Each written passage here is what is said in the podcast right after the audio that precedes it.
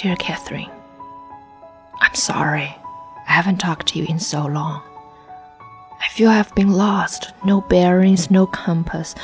I kept crashing into things, a little crazy, I guess. I've never been lost before.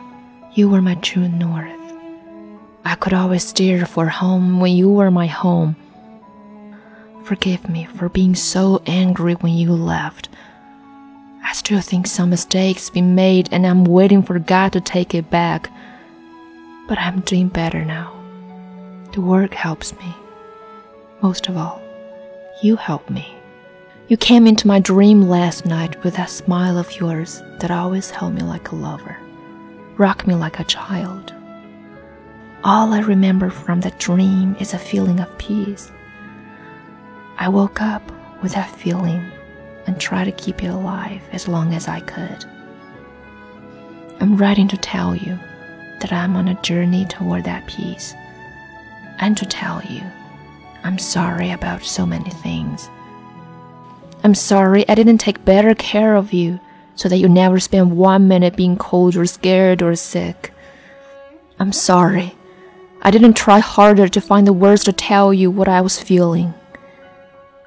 I'm sorry I never fixed the screen door. I fixed it now. I'm sorry I ever fought with you. I'm sorry I didn't apologize more. I was too proud. I'm sorry.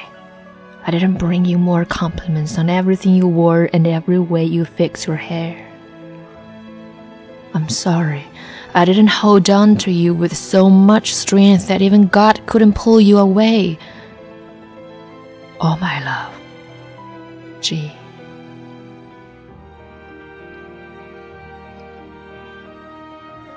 Dear Catherine, there isn't an hour of my life without you in it. I mend the boats test them, and all the while the memories come in like the tide. I was thinking today of when we were young and you left our world for a bigger world. I was a lot more scared than I could admit. I fought my fear by telling myself you'd come back someday and trying to think of the first thing I'd say when I saw you again. I must have tried out 100 possibilities what did I finally say? Not much.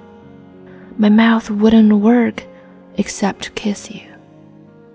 And when you said, I'm here to stay, that said it all.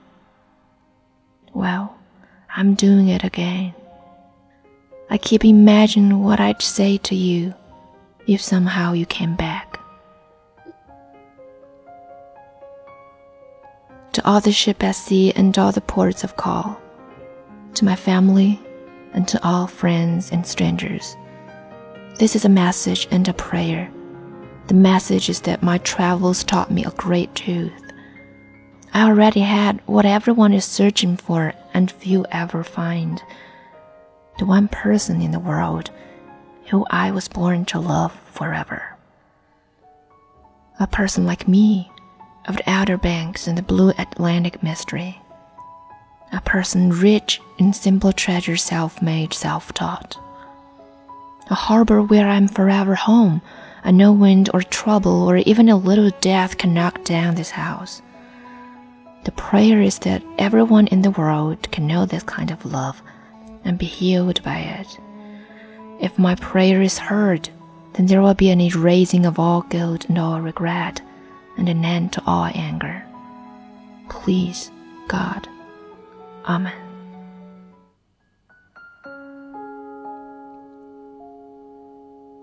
Dear Catherine, my life began when I found you, and I thought it had ended when I failed to save you.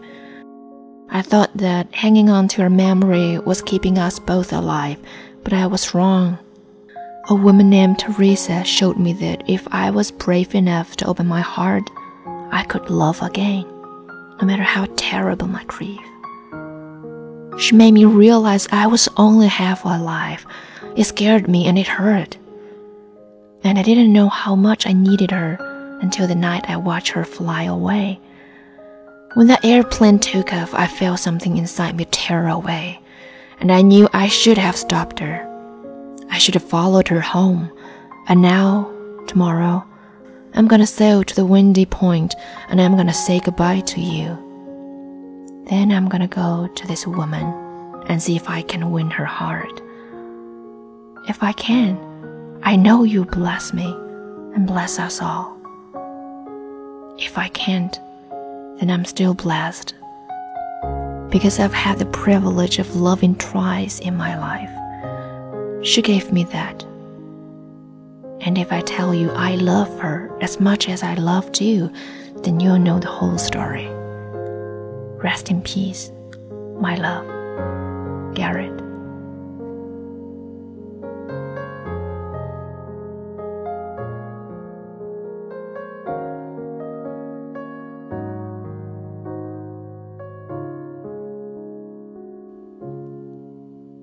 感谢收听，这里是英语相伴，我是 Flora。下载音频，请到喜马拉雅 APP 搜索“英语相伴”。咱们下期见。